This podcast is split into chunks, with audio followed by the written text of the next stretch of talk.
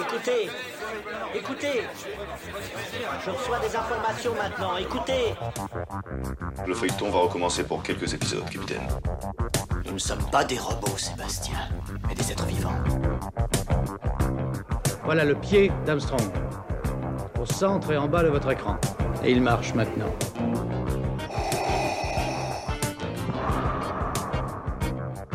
On peut dire aujourd'hui que la science-fiction est bel et bien partout. Tu veux dire qu'on est dans un programme informatique Est-ce vraiment si invraisemblable Si mes calculs sont exacts, attends-toi à voir quelque chose qui décoiffe. Bonjour à toutes et à tous, vous écoutez C'est plus que de l'ASF, le podcast hebdomadaire sur la science-fiction animée et produit par l'œil de chéri. Si certains auditeurs et auditrices vont au festival d'Angoulême, n'hésitez pas à passer me voir, je vais avoir la chance d'animer quatre rencontres, dont une sur un thème très sympathique, se réapproprier la science-fiction avec Lisa Blumen et Jérémy Perrodo. Ça sera le jeudi 25 janvier à l'auditorium du Conservatoire à partir de 18h. Vous trouverez normalement toutes les informations sur le site de c'est plus que de la SF pour savoir les différentes rencontres que je vais euh, animer. N'hésitez pas à passer me voir après les rencontres, ça fait toujours évidemment euh, plaisir de pouvoir discuter avec des euh, auditeurs. Ah oui, alors, je vous le dis en avant-première, si vous aimez la BD et la science-fiction, je vous conseille de réserver l'année prochaine car je prépare un truc immense avec la Cité de la BD. J'en dis pas plus, mais janvier 2025 sera totalement dingo si vous aimez la BD de science-fiction. Ça va être euh, exceptionnel, mais je commencerai à en parler d'ici, je pense, septembre ou octobre prochain. Mais je, ferai un peu de teasing. Voilà, donc euh, en tout cas, si vous aimez la BD, réservez. Bref, on passe à l'épisode d'aujourd'hui. Si vous nous suivez depuis quelques temps, vous savez qu'on aime parler de tous les médiums dans notre podcast. Pour nous, c'est important d'aborder la variété de la science-fiction à travers ces différents euh, canaux. On est tombé amoureux de l'émission Planète B sur la chaîne Blast. Blast, c'est le jeune média engagé de YouTube qui propose des angles euh, tout à fait intéressants avec de fortes personnalités. Malheureusement, le, grand public ne connaît pas assez euh, Planète B, l'émission qui parle de science-fiction en partenariat avec les éditions de La Volte. J'espère vraiment vous donner envie d'aller euh, sur votre moteur de recherche et regarder cette émission euh, qui a une ligne éditoriale pas comme les autres, euh, beaucoup plus politique que la mienne, mais il y a alors un, un nombre d'informations sur la SF, de la recommandation euh, de, classiques qu'il faut lire ou de films qu'il faut voir. Vraiment, moi j'adore Planète B et ça depuis le, début. J'en avais déjà parlé un peu dans la newsletter de l'année dernière. Donc euh, vraiment, n'hésitez pas. Je vous propose qu'on écoute un petit mash-up et puis on enchaîne avec euh, l'interview des deux créateurs de la chaîne que sont Antoine et Hugues. Si vous aimez notre émission, n'hésitez pas à laisser des commentaires sur les plateformes de podcast ou alors des étoiles sur Spotify. Cela fait toujours plaisir et ça donne évidemment de la force et de la motivation à, continuer à vous euh, régaler. Alors, je vous souhaite maintenant une bonne émission à vous. Euh, je lance les extraits et on se retrouve tout de suite après.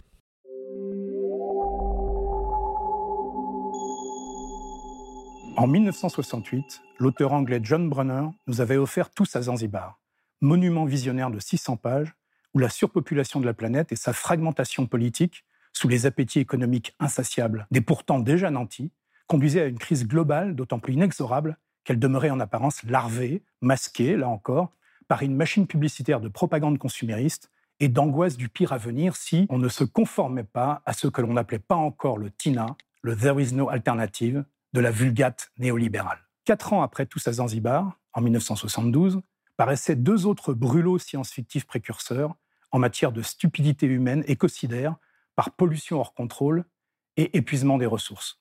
Le troupeau aveugle de John Brunner, encore lui, et La fin du rêve de Philippe Villy. Et puis, et ce n'était pas de la science-fiction du tout, il y eut cette année-là le rapport des époux Meadows, plus connu alors sous le nom de rapport du Club de Rome, rapport dont le nom officiel était Les limites de la croissance dans un monde fini.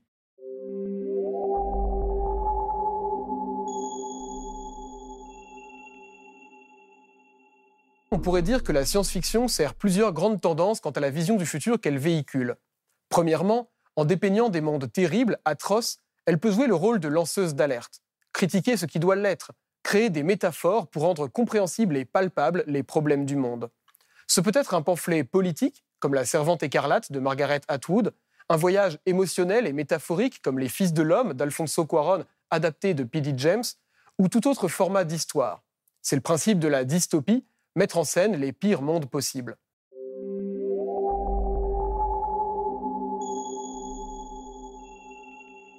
Alors, j'ai le plaisir de faire un, épisode spécial Planète B.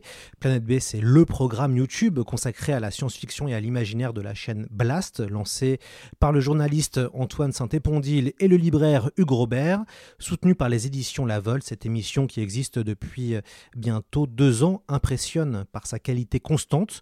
Le principe est simple, une fois par mois, une chronique d'une trentaine de minutes explore une thématique de la science-fiction ponctuée par moultes extraits cinématographiques et littéraires Planète B compte déjà une dizaine d'épisodes traitant de sujets comme la lutte des classes, euh, la politique, les pénuries, une vidéo euh, d'ailleurs tout à fait remarquable que je recommande, la surveillance, l'utopie. Cette émission euh, résolument engagée et riche en, anecdotes et convoque de nombreux auteurs comme Alain Damasio, Kim Stanley Robinson, John Brunner et Ian M. Banks.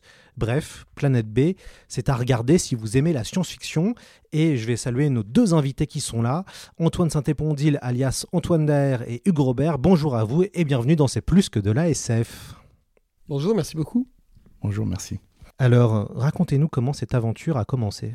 Alors, cette aventure, elle a commencé euh, par une, une, rencontre. Enfin, moi, c'est ce qui m'a été dit, puisque j'étais pas, hein, j'étais pas présent, et Antoine non plus. Euh, tout à l'origine, mais il y a une rencontre en fait entre euh, Denis Robert et Alain Damasio, donc Blast est euh, l'un des auteurs phares de, La Volte, et qui se sont dit entre eux, ah, ça serait vraiment bien que Blast fasse une émission de science-fiction, euh, vraiment c'est quelque chose qui est important, enfin, ils, partagent cette conviction, enfin on est nombreux je pense ici à la partager, que la science-fiction c'est quelque chose d'important, et donc euh, bon...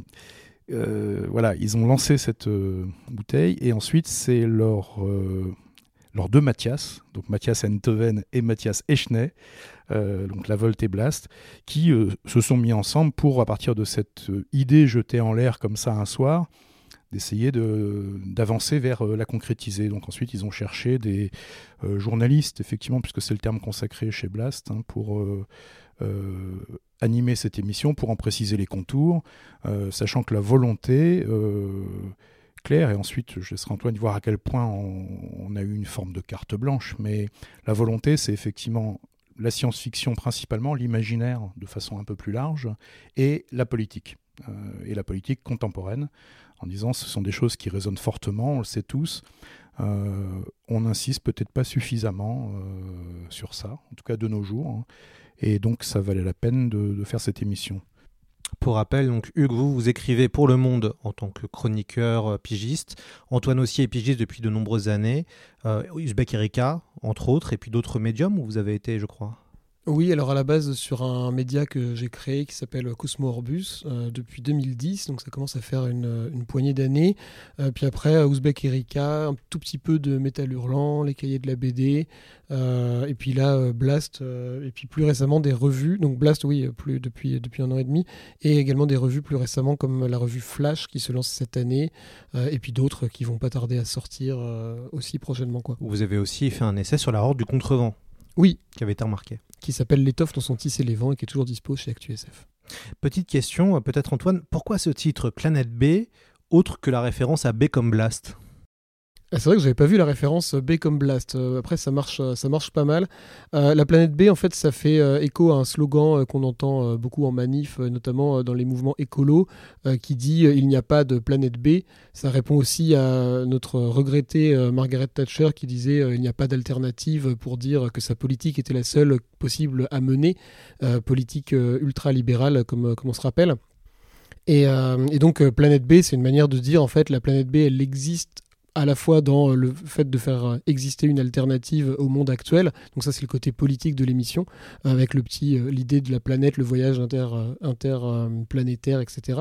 Et également la planète B, celle qu'on invente avant de la faire advenir. Donc c'est celle qu'on imagine dans sa tête. C'était la conclusion de la saison 1. C'était il n'y a pas de planète B à part celle que vous imaginez, je, crois, un truc comme ça, euh, qui était une manière de dire voilà le le changement, il faut d'abord l'imaginer avant de le faire, de le faire advenir. Quoi.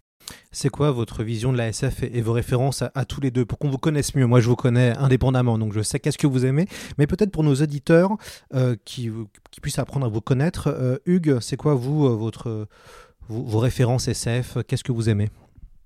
Euh, je, pense que j'aime vraiment beaucoup de choses, hein, parce que bon, d'une part, je suis un peu âgé, donc euh, je lis la SF depuis longtemps. Euh, comme, comme, comme toute une catégorie de lectrices et de lecteurs, moi je suis tombé de- dedans quand j'étais vraiment tout petit, hein, du côté de 12-13 ans. Et donc toutes les lectures accumulées font que j'ai beaucoup d'autrices et d'auteurs dans mon panthéon de SF. Je parle surtout du livre, mais ça inclut bien entendu aussi des films, des séries télévisées, des BD. Euh, si je devais quand même sortir euh, trois noms, euh, je sortirais Ian M. Banks, hein, Ursula K. Le Guin et Kim Stanley Robinson. Bon, ça tombe bien, on a fait des podcasts sur les trois, donc heureusement, on ne s'est pas trompé. Euh, brièvement, pourquoi ces trois noms-là? Alors, il y a un tas d'aut- d'aut- d'autrices ou d'auteurs qui ne leur ressemblent absolument pas, puis ils se ressemblent pas tant que ça entre eux, hein, ces trois-là. Mais pour moi, ils portent très haut, très loin le, le, le mélange en fait entre l'imagination, l'imagination euh, vraiment de la science-fiction, le sense of wonder, le fait que on, on y, voit des choses qu'on ne voit nulle part ailleurs, et avec pourtant toujours chevillé au corps et au cerveau euh, l'envie de, euh, de faire de l'expérience de pensée, enfin de, de, nous montrer quelque chose de différent, d'autres possibles, hein, de jouer avec un jeu très intelligent et très sensible avec, la, avec les métaphores, euh, ce que permet la science-fiction, et donc de nous faire regarder le monde d'ici et maintenant euh, différemment. Je vais passer maintenant au tour d'Antoine. Antoine, vous, euh, vos références, est-ce que vous aimez en SF Moi, j'ai j'ai pas commencé vraiment par la SF, à part euh, Star Wars avec lequel j'ai été biberonné, euh, mais qui est pourtant, je parle des, des premiers, euh, qui est pourtant quelque chose qui était déjà euh, assez ancien au moment de ma naissance. Euh, moi, j'y suis venu progressivement, et en fait, euh, l'œuvre principale qui m'a fait prendre conscience de la SF comme euh, d'un vecteur notamment de, de politisation possible, c'est la zone du dehors de Damasio. Euh, parce que c'était aussi à une époque où dans ma vie euh, j'avais euh, besoin de ce genre de résonance-là et ça m'a bien parlé euh, à ce moment-là. Euh, et je me suis dit, en fait, il est possible, comme pas mal de lecteurs et lectrices de Damasio, il est possible de faire ça, en fait, avec, entre guillemets, que euh, des livres, c'est-à-dire avec euh, juste le pouvoir de, la littérature et des mots, etc. Quoi. Et en fait, ça m'a fait rétrospectivement voir que les œuvres que j'aimais le plus étaient également des œuvres de SF, et étaient également des œuvres assez engagées. Et quand je regarde, à, l'occasion de votre question, ça, me fait penser à ça, je me rends compte que c'est déjà des œuvres qui sont très transmédia. Je pense à Matrix, qui, était, qui reste toujours mon film préféré de, de tous, et, euh, et à Full Metal Alchemist, que j'ai découvert pour le coup quand j'étais au lycée, en les achetant au fur et à mesure de leur sortie, euh, parce que j'aimais Naruto, et donc j'ai pris un truc ressemblant, et en fait, je suis bien tombé parce que c'est quand même vachement au-dessus, euh, à mon avis, aujourd'hui. Et en fait, ces trois œuvres-là sont chacune dans un médium différent, euh, très engagées, très fortes, et euh, à mon avis, très fortes parce que engagées. Et donc, en lisant euh, Damasio, je me suis intéressé de plus en plus à la, à la littérature engagée, et notamment SF, et je me suis rendu compte que cet imaginaire-là, je l'aimais depuis longtemps sans m'en rendre compte forcément, quoi. Parler de la SF sur un médium comme YouTube, alors que vous êtes tous les deux des auteurs et que vous avez écrit dans des médias euh, de la presse euh, papier ou de la presse euh, internet, qu'est-ce que vous voyez comme différence? Est-ce que vous vous sentez plus libre que dans un article ou pas? Comment vous vous sentez, vous, pour transmettre des idées et un propos quand vous êtes sur un médium comme YouTube? Alors, c'est pas tant en fait en termes de, liberté, euh, parce que là, moi, je, vois pas de différence véritable entre ce que je mettrais par écrit et puis ce que je projette par, par oral et, par, par visuel. En revanche, euh, là, moi, ce que j'ai trouvé fascinant, parce que là, pour le coup, effectivement, je l'avais jamais fait, c'est le, euh, le fait que le médium permet une résonance en permanence entre un discours et des images. Euh, et donc, euh, comme, euh, comme vous l'avez mentionné, le fait que, que l'émission soit conçue comme des allers-retours permanents entre du texte et des extraits, en fait, hein, de, séries, d'images, de, films, ça, ça apporte vraiment quelque chose de différent.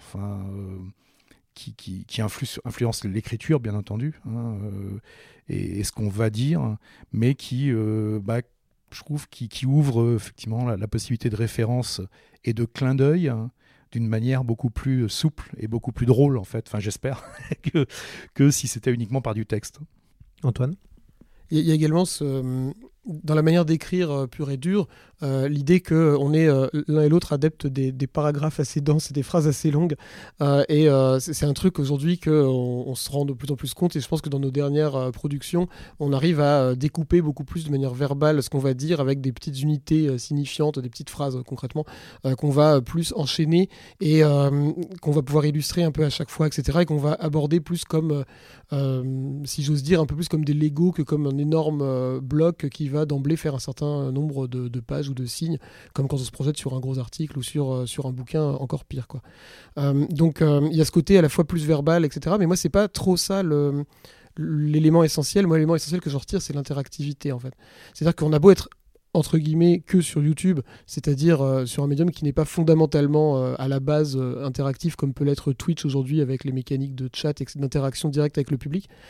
Mais quand même, au moment où on sort une vidéo, on a dans la soirée une idée de si elle va être beaucoup partagée, beaucoup vue.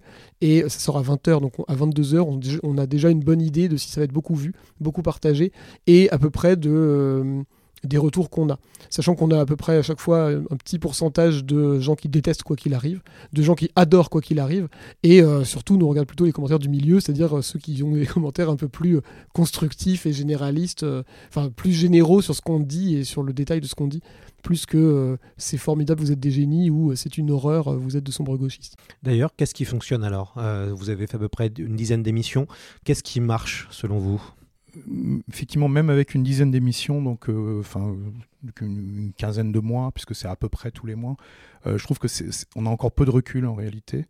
Euh, et puis euh, le, le public en fait euh, est pas facile à appréhender euh, directement pour nous euh, parce que euh, il y a euh, un problème, enfin un problème et, une, opportunité en réalité. Enfin c'est ça qui est aussi très agréable.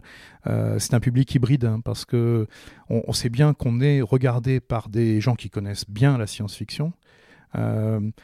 Pas suffisamment probablement parce qu'au départ Blast n'est pas du tout identifié comme étant un, média euh, lié à la, science-fiction ou à l'imaginaire. Euh, donc le gros quand même de la de, l'audience au départ, c'est des gens qui connaissent pas la science-fiction.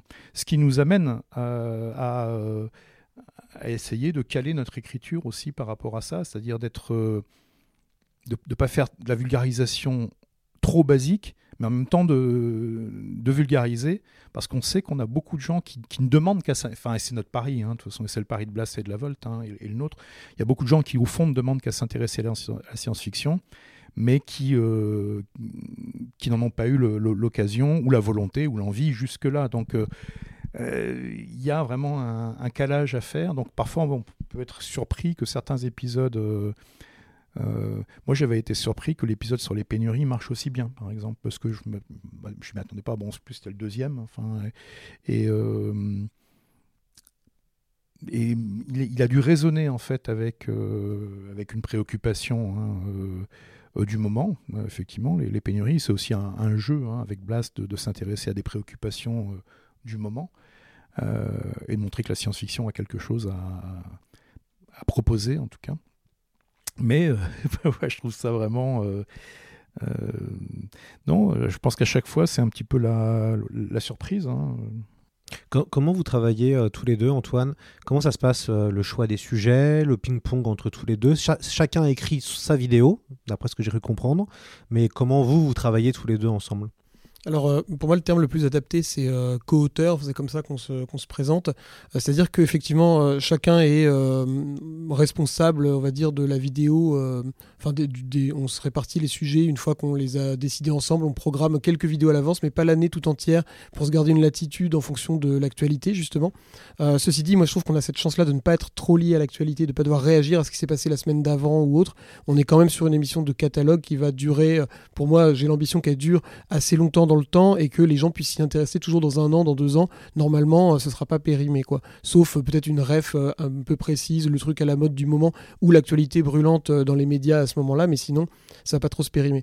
Donc en fait, on décide à peu près de cycle. Maintenant, on fonctionne par, par cycle. Là, on est dans un cycle qu'on a un peu appelé climat et post-apo, quoi. Euh, donc euh, les premiers épisodes sur, euh, sur le climat ont plutôt été écrits par Hugues et moi j'ai eu un rôle de relecteur, co-auteur où je, je, modifie des passages, j'abonde, je propose des refs, etc. Mais globalement c'est Hugues qui va rester en maîtrise complète de son, de son texte. Et, et inversement quand, quand on passe sur l'épisode où je suis plutôt avec la casquette auteur principal. La raison, à mon avis, la raison principale pour laquelle on fait ça, il y a une question de bêtement de charge de travail, mais il y a aussi une question de d'assumer ce qu'on dit. Et euh, on est sur YouTube en notre nom propre, avec notre tête qui est affichée. Ça peut être un médium qui est très violent, euh, YouTube potentiellement. On sait que des chaînes comme Blast euh, sont assez fortement attaquées par tout un tas de personnes qui ne partagent pas les vues politiques ou le contenu des émissions, etc. Et moi, je trouve que c'est important d'être en maîtrise complète de ce qu'on dit et de pas, par exemple, parler d'un truc qui aurait été écrit par l'autre et sur lequel on ne serait pas certain de l'analyse qu'on apporte ou d'une critique qu'on peut formuler sur telle ou telle œuvre par exemple. Quoi. Donc moi, quitte à me faire défoncer, je veux le faire sur un truc que j'assume complètement de dire et pas sur quelque chose qu'on m'aurait suggéré. Quoi. Non, je crois que c'est important ça parce que le... Euh, ni, l'un ni l'autre, on peut avoir, enfin, et, même si on était cinq de plus hein, dans, cette équipe, on peut pas avoir une, vision exhaustive d'un sujet, donc il y a quand même un, traitement qui est, personnel. Mais le fait, en, tout cas, d'être euh, plusieurs, enfin, il y a également euh, Mathias Echner hein, qui participe dans la coulisse, hein, mais sur des questions de choix de sujet et puis aussi de, traitement de certaines références.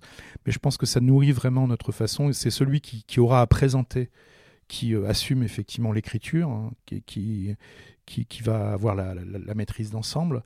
Mais en revanche, la, la, critique en amont, en fait, de la part des autres, qui vont dire Ouais, mais là, c'est pas clair, ou là, on comprend rien à ce que tu dis, ou là, où est-ce que tu veux en venir Bon, parfois c'est zut, je suis très clair, qu'est-ce que vous racontez? Mais parfois ça va être, mais oui, euh, tu as absolument raison, c'est vrai que c'est complètement incompréhensible, qu'est-ce qui m'a pris d'écrire ça? Et bon, ça c'est vraiment précieux parce que je pense que ça améliore vraiment la, qualité de, de, ce qu'on enregistre euh, à la fin. Et puis il y a sur les références, bien entendu, je pense que tous, on a, euh, on, on, a des zones de confort où on est on, est plus armé, on a lu plus de choses ou vu plus de choses dans un domaine, et puis euh, on est un peu, un peu, un peu plus faible, on, a, on a moins de références dans un autre domaine, et là, ben, on, se complète en fait. Euh, moi, il y a des choses, euh, c'est extrêmement précieux que Antoine puisse me dire, ah, mais ouais, mais attends, là, il y a, y a un manga qui est absolument génial, qui correspond au thème, donc après on en parle, il m'explique, et puis et, ça finit par, par s'intégrer en fait dans l'épisode et donc à, ouvrir des choses que moi je saurais je saurais pas nécessairement ouvrir tout seul enfin par exemple combien de temps euh, dure l'écriture d'un épisode euh, par exemple en moyenne? C'est difficile à dire euh, parce que ça s'étale sur pas mal de temps moi, je trouve ça précieux de d'être en charge en fait d'un épisode en tant qu'auteur principal tous les deux mois au final. donc de pouvoir étaler ça sur deux mois. Après, c'est pas deux mois à temps plein évidemment. au début, je comptais pour savoir à peu près. Euh, maintenant, je compte plus, mais c'est. Euh, moi, c'est quand même. Euh, c'est plusieurs jours complets, quoi. Je, pense que c'est plusieurs jours complets sur une chronique qui va faire 40 minutes, plusieurs jours d'écriture vraiment, et je compte même pas la lecture, parce qu'il faut en plus bouquiner évidemment pour, pour aborder un thème qu'on n'est pas forcément capable de dérouler complètement de tête, ce qui est normal évidemment du, jour au lendemain. Quoi. Et avec le, petit piège que ça crée, mais que je pense que, que, beaucoup de gens connaissent, c'est que euh, on se dit tiens on va écrire un épisode euh, sur euh, les, fictions climatiques ou la fiction climatique par exemple on a des choses en tête avant de s'y intéresser on a un certain nombre de références un fil conducteur mais en s'y mettant, d'un seul coup, il y a d'autres références qui surgissent, d'autres angles, et puis en fait, euh, on se dit mince, oh, c'est pour dans un mois, on va jamais y arriver avec tout ce qu'il faudrait euh, mettre, tout, ce dont il faudrait parler. C'est là qu'on se dit effectivement, même avec un, avec un format assez confortable, puisqu'on peut le faire un petit peu à notre main, mais en gros entre 30 et 50 minutes. Euh, et, parfois, on peut avoir l'impression, non, mais de toute façon, il faudrait en faire quatre des épisodes sur ce thème, pas un seul. Quoi. Justement, je vais citer les, différentes thématiques. Hein. Elles ne sont pas toutes là. Il y, a donc, il y a eu la lutte des classes, la politique, les pénuries, la surveillance, euh, l'utopie. Euh, ce sont, vos vidéos euh, sont, sont politiques, on peut, on peut vraiment le dire. En tout cas, il y a, il y a, y a un engagement politique. Qu'est-ce qu'apporte justement le côté politique sur, sur vos, vos contenus? Le côté engagé, euh, c'est ce ton engagé, cette dénonciation aussi d'un système. Qu'est-ce que vous pensez que ça apporte? Bah, alors déjà, enfin, euh, c'est une émission politique parce que le média qui porte cette émission est un média politique. Blast, c'est un média politique engagé à gauche. Euh, maintenant, euh, on, ne se force pas à être politique pour coller à ce que Blast nous demanderait ou, ou pas du tout. C'est parce que en fait, on partage les vues. Enfin, je pense que on est d'accord là-dessus, parce qu'on partage cette vision du monde-là et cet engagement qu'on fait ça comme ça avec eux.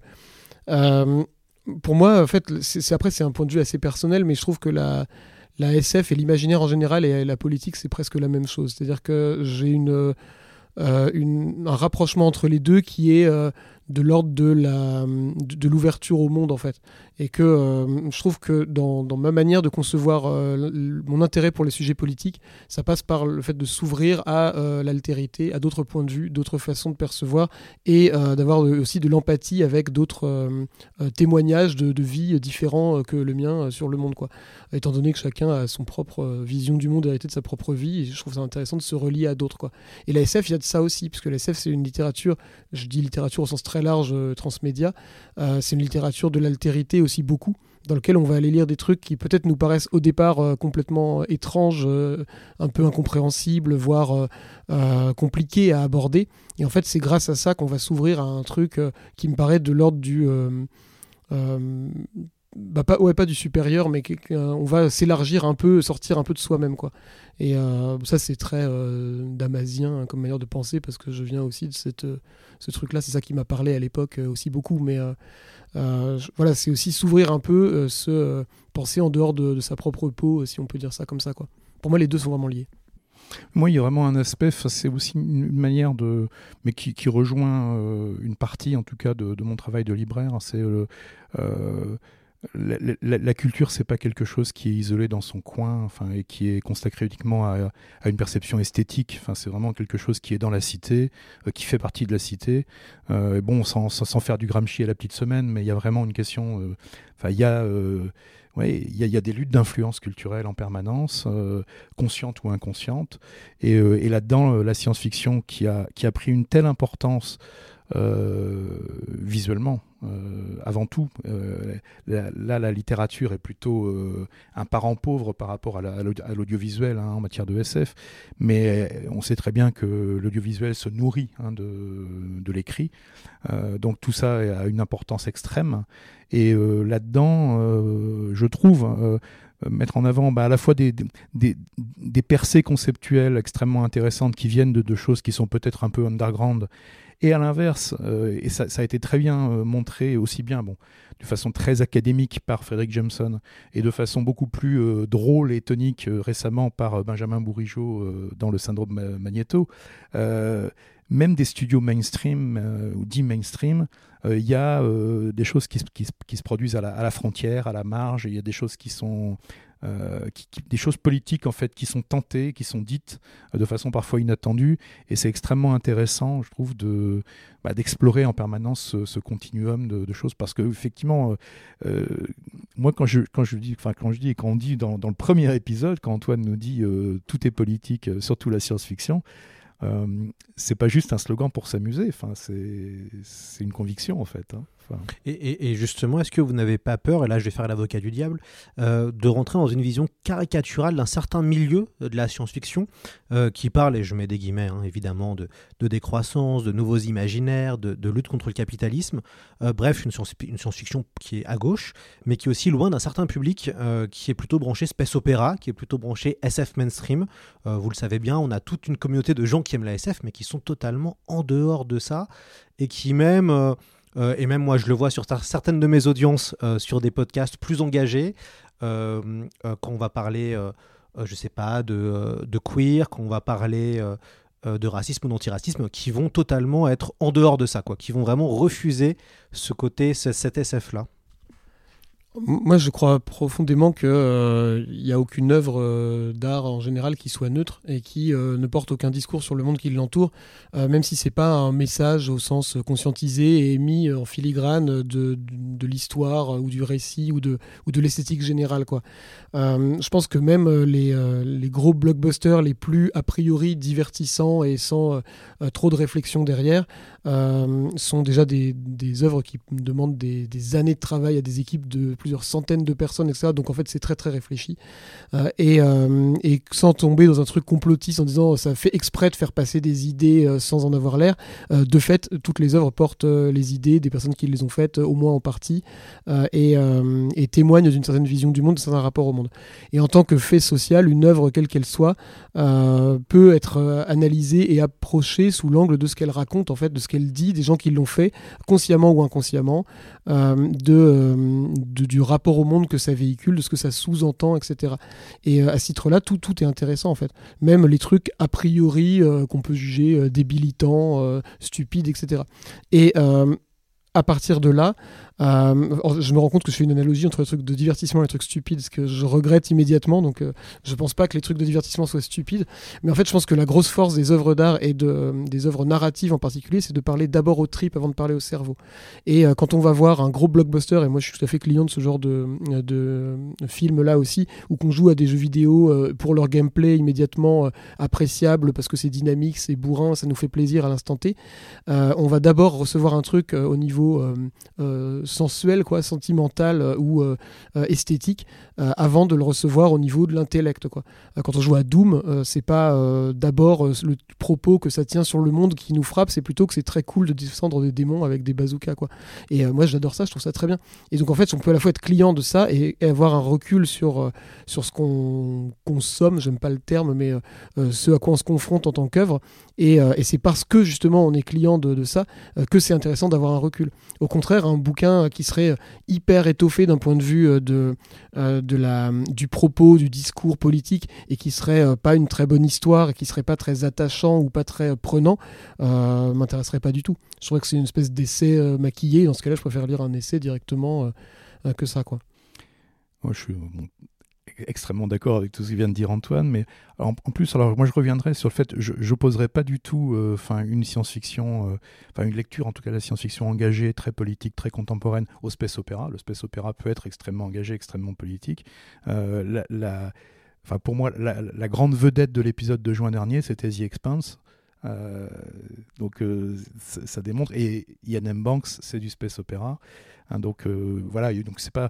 Et après, moi je suis très sensible à ça. On y a consacré un épisode entier euh, où on a interviewé d'ailleurs un certain nombre de personnes, dont euh, un certain Loïc Chéry.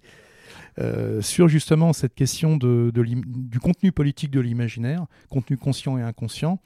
Et il y a, y a aucun rejet de ce qui est mainstream, je pense, dans Planète B. Je pense qu'au contraire, on joue avec aussi bien des choses un peu confidentielles que des choses très très grand public. Et il y a, y a à prendre et à réfléchir dans toutes, d'abord. Et ensuite, le, je, dirais, enfin, le, le, divertissement, c'est lui-même, c'est politique. En fait, on, ne se divertit pas. Euh, même quand les gens disent oh, je veux juste me divertir, euh, ça n'est pas vrai. Enfin, en fait, il y, a toujours une résonance et c'est explorer ces, ces résonances-là que je trouve qui, qui sont euh, euh, qui, est, passionnant. Dans, dans, les émissions, donc, il y a eu deux invités, Alice Carabédian et Alain Damasio sont venus chez vous. Ils, sont aussi venus sur le, podcast.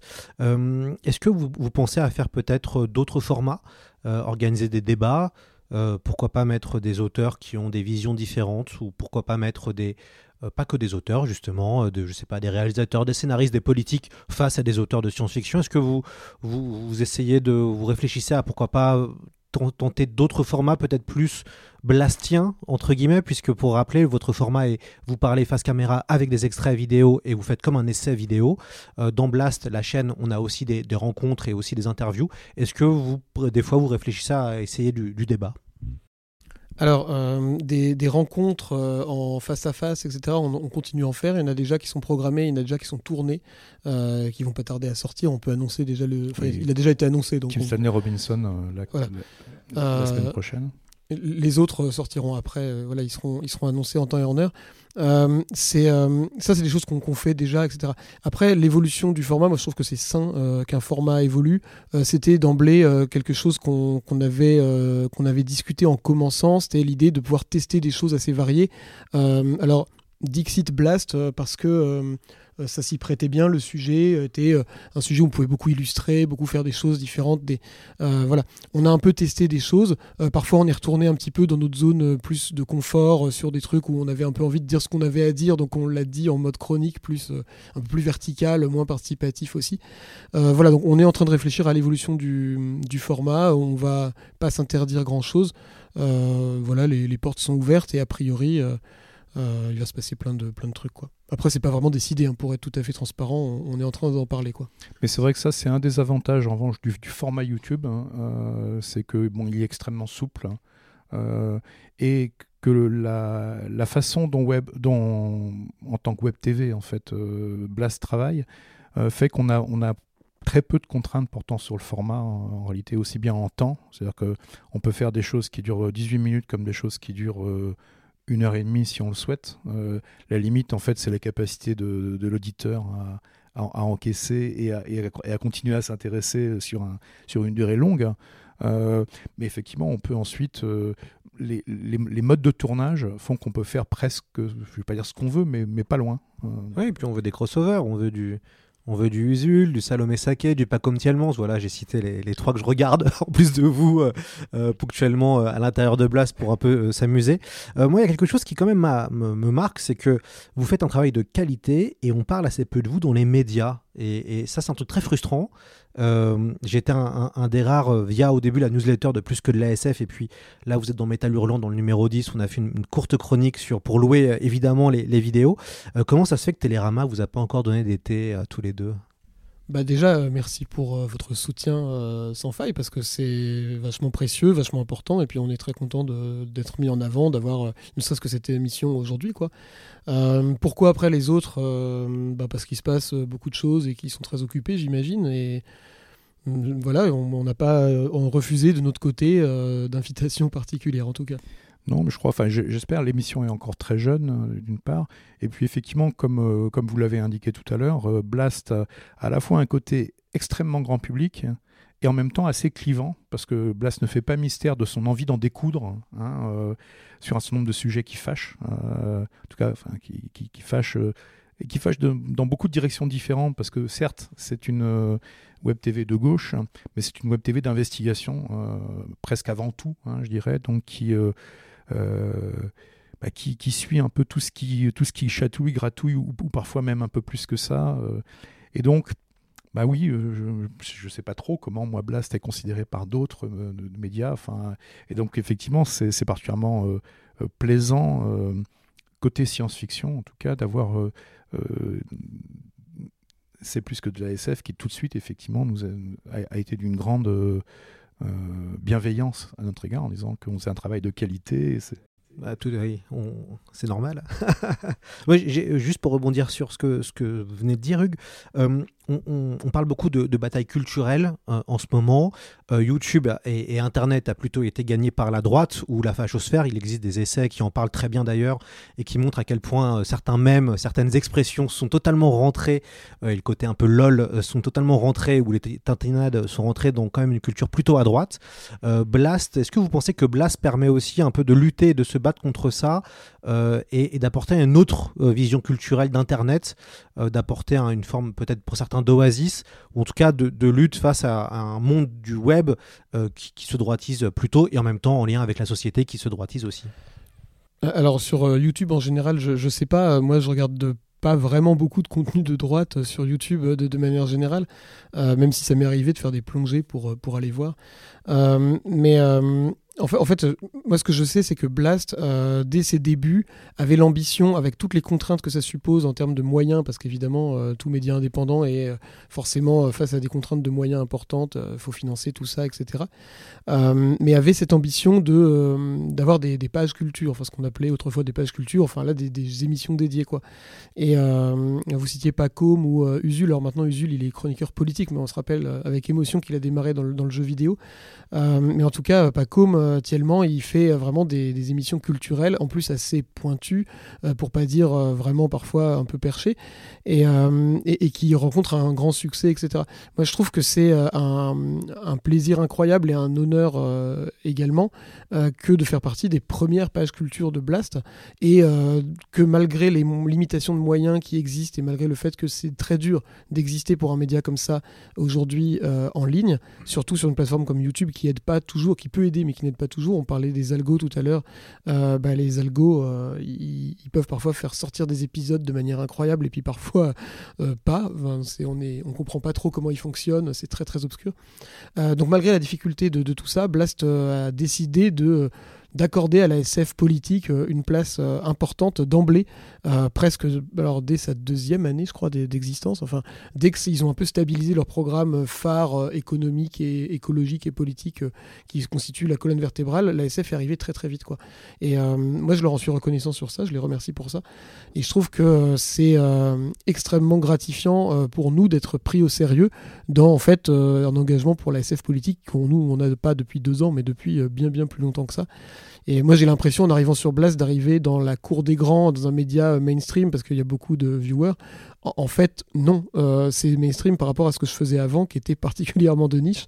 Euh, et, euh, et voilà, en fait, euh, effectivement, les téléramas, et, etc., ils savent peut-être juste pas que ça existe. Euh, Enfin, je sais pas, en fait.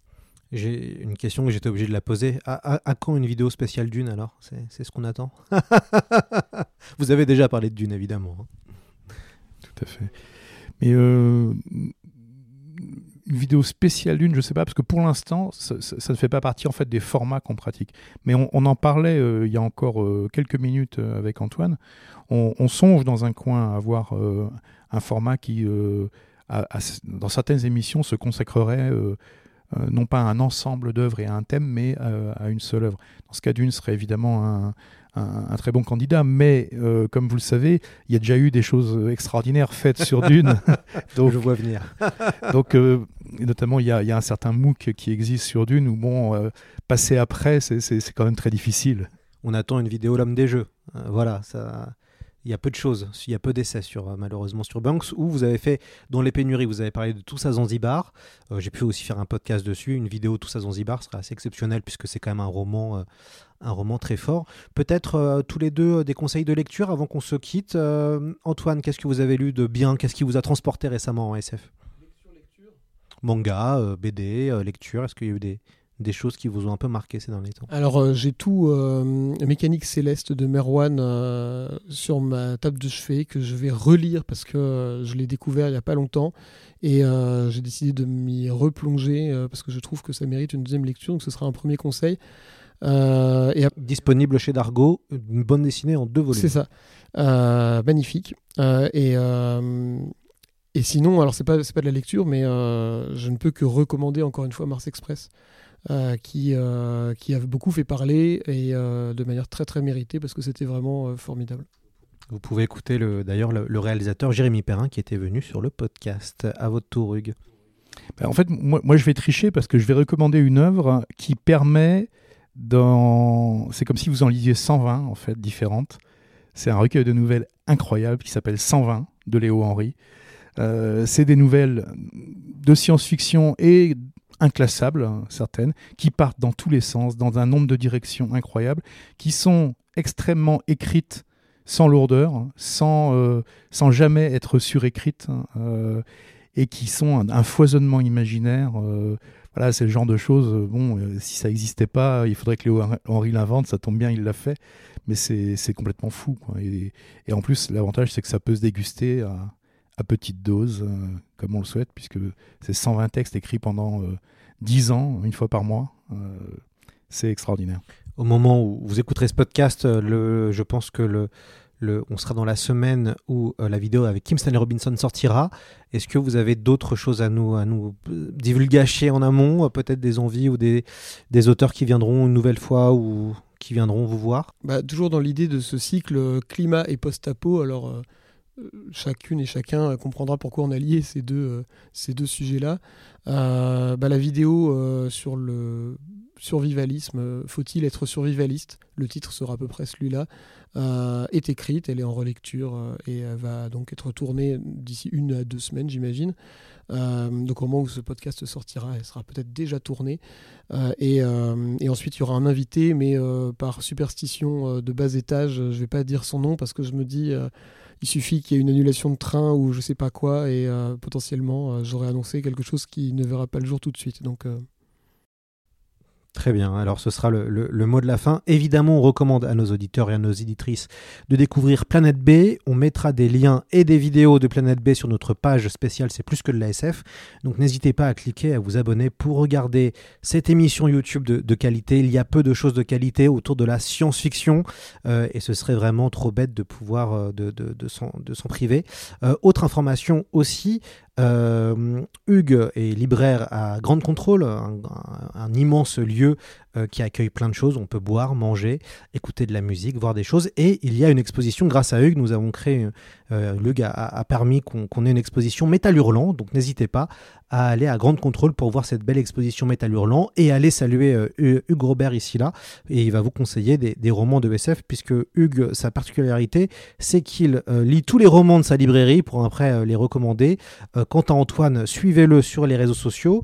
Antoine a, je crois, des projets de jeux de rôle d'après ce que d'après ce que j'ai compris. Oui, j'ai une casquette aussi parmi mes nombreuses casquettes d'auteur de jeux de rôle. Et là, mon premier jeu, euh, qui est pour l'instant en auto-édition, euh, mais euh, il y a des discussions en cours, va, est annoncé pour cette année. pareil, j'annonce pas trop de dates pour des raisons de, planning et de superstition, mais ça s'appelle Badman. C'est un jeu de super-héros gothique torturé, narratif, pour les gens qui veulent pas jeter trop de dés, mais qui veulent beaucoup se prendre la tête dans la tête de Batman sans la marque.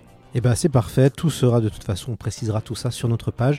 Je vous remercie, messieurs, d'être venus dans C'est plus que de la SF. Et puis à bientôt, j'espère. Merci beaucoup, c'était vraiment un plaisir. Merci infiniment.